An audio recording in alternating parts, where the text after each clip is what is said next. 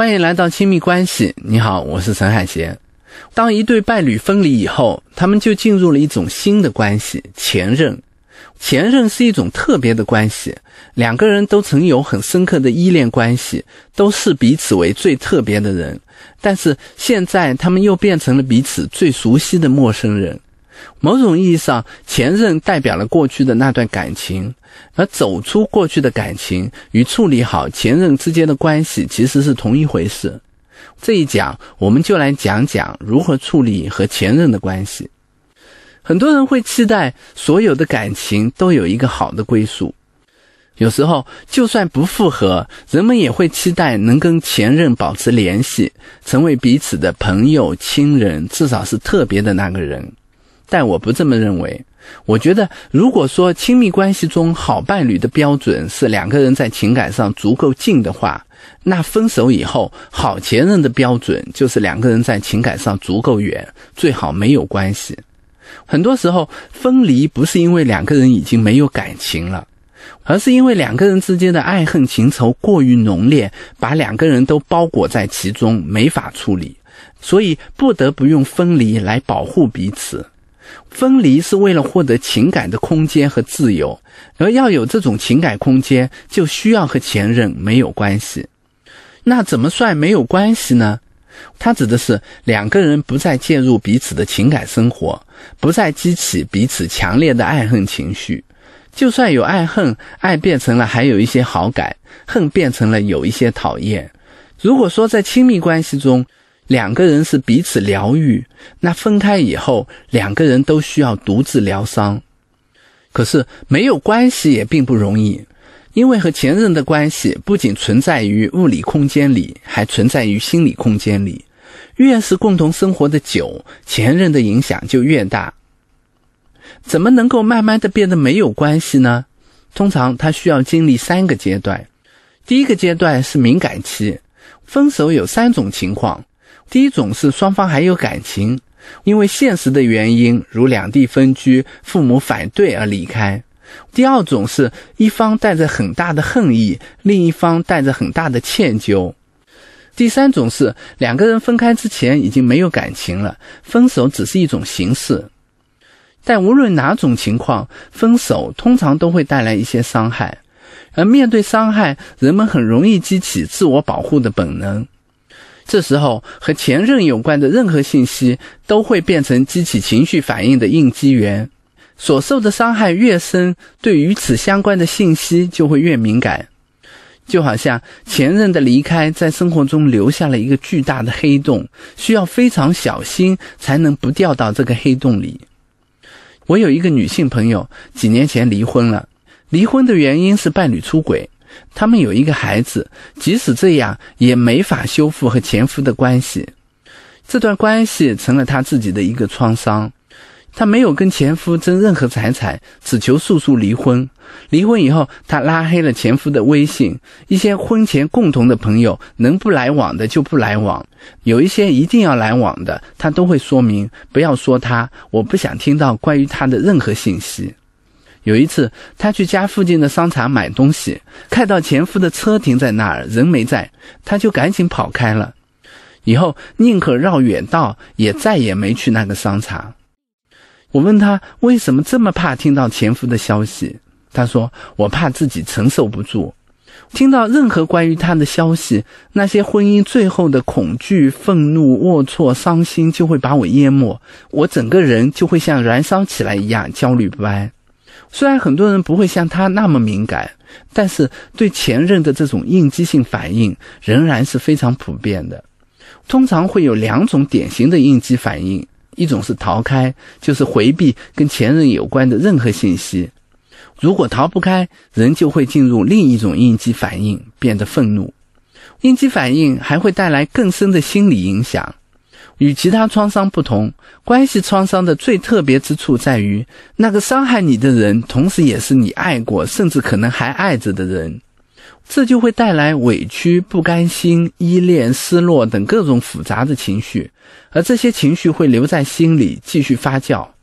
就像我那个朋友说的，虽然我不再接触跟前夫有关的任何信息了，但是离婚之前，他否定我的声音经常会在我的耳边回响，这些声音变成了前夫在我心里的一个影子。有精力的时候，我会狠狠地否定他们，就像跟前夫吵架一样；没有精力的时候，这些骂我的话就会穿透我，让我觉得自己就是这样一无是处。有时候，前夫的影子还会投射到别人身上。离婚不久，她交了一个男朋友。这个男朋友人很好，对她也很不错。可是她说，有时候我会故意对他很冷漠。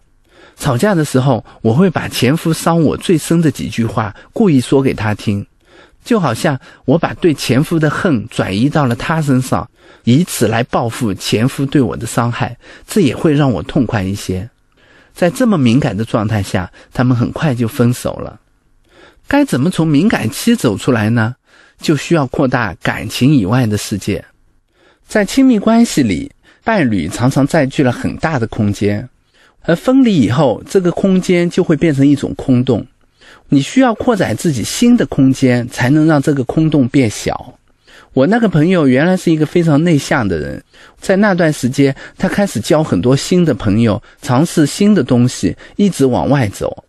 他原来有经营公司的经验，所以又开了一家新公司，把所有的精力都投入到了事业上。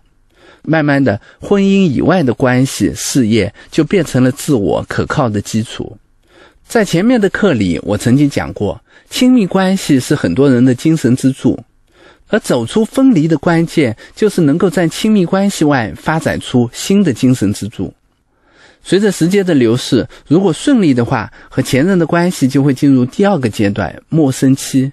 在这个阶段，前任离开所留下的巨大的空洞，已经有工作、家庭、友情或者新的情感弥补上了。在这个阶段，人们已经迁换并熟悉了没有前任的生活模式，前任已经很难在心里激起波来了。我那个朋友是在三年以后才第一次联系了自己的前夫。那时候孩子要上学了，开学仪式要求孩子的父母加入一个家长群。那时候他已经对前夫没有那么敏感了，但就算这样，他还是做了整整两天的心理建设，不断告诉自己，儿子需要父亲。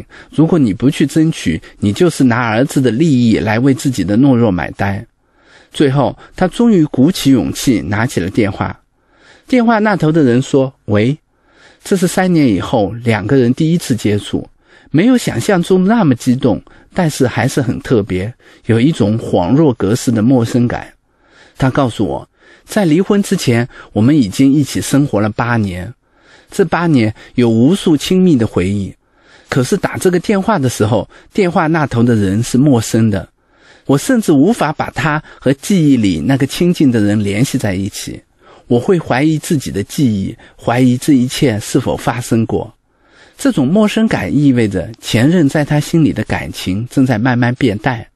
这个最特别的人重新变成了普通人，这个时候他才可以说真的不爱了。对于很多分手的伴侣，陌生期就是两个人关系的终点，从此形同陌路，相忘于江湖。可是也有一些人因为孩子或者工作需要和前任发展新的关系，这时候他们的关系就进入了第三个阶段。在这个阶段，两个人可以重新找到一种新的关系模式，他们不再以夫妻或者恋人的关系相处了，而会以新的身份配合。还是以我这位朋友为例，为了孩子，有时候他们需要有一些配合，所以他们就把微信加回来了，但是关闭了彼此的朋友圈。平时孩子住在奶奶家，每周五妈妈都会把孩子接过来，周日爸爸再把孩子接过去。有一天，他听奶奶说起前夫已经跟现在的女朋友分手了，就问前夫：“你是不是跟那个女孩子分手了？”前夫说：“没分啊。”他哦了一声，这件事就过去了。他的本意是希望孩子有机会跟爸爸多待几天，既然没分，那不方便就算了。当他这么问的时候，他完全是以孩子的妈妈的身份在打听，曾经那么在意的事儿，已经没有什么波澜了。从敏感到陌生到新关系，在这样的过程中，那些曾经的伤害变得不那么重要了，而两个人能够开始各自新的旅程。两个人不爱了，这算是成功吗？我不知道。也许生活本来就没有这么多成功。就像一句话说的：“哪有什么胜利，挺住就是一切。”经历了分离以后，人们会发现，让生活继续比什么都重要。我们这个课程是关于亲密关系的，但是讲到这儿，我必须要承认，亲密关系真的不是人生的全部。在亲密关系里，人也需要发展关系以外的生活、爱好、工作、朋友、精神世界。而在分离以后，生命所找到的出路，不一定是重新拥有一份亲密关系，而也可能是更多自我的发展和自由。在爱恨情仇之后，你会发现，有时候我们想要的不过是一份体面而已。给你留一道思考题：你觉得应该跟前任保持什么样的关系？要保持这种关系，最大的困难在哪里？欢迎在评论区留言和大家交流。下一讲我们就会进入新的模块，讲讲家庭里的亲密关系。我们下一讲再见。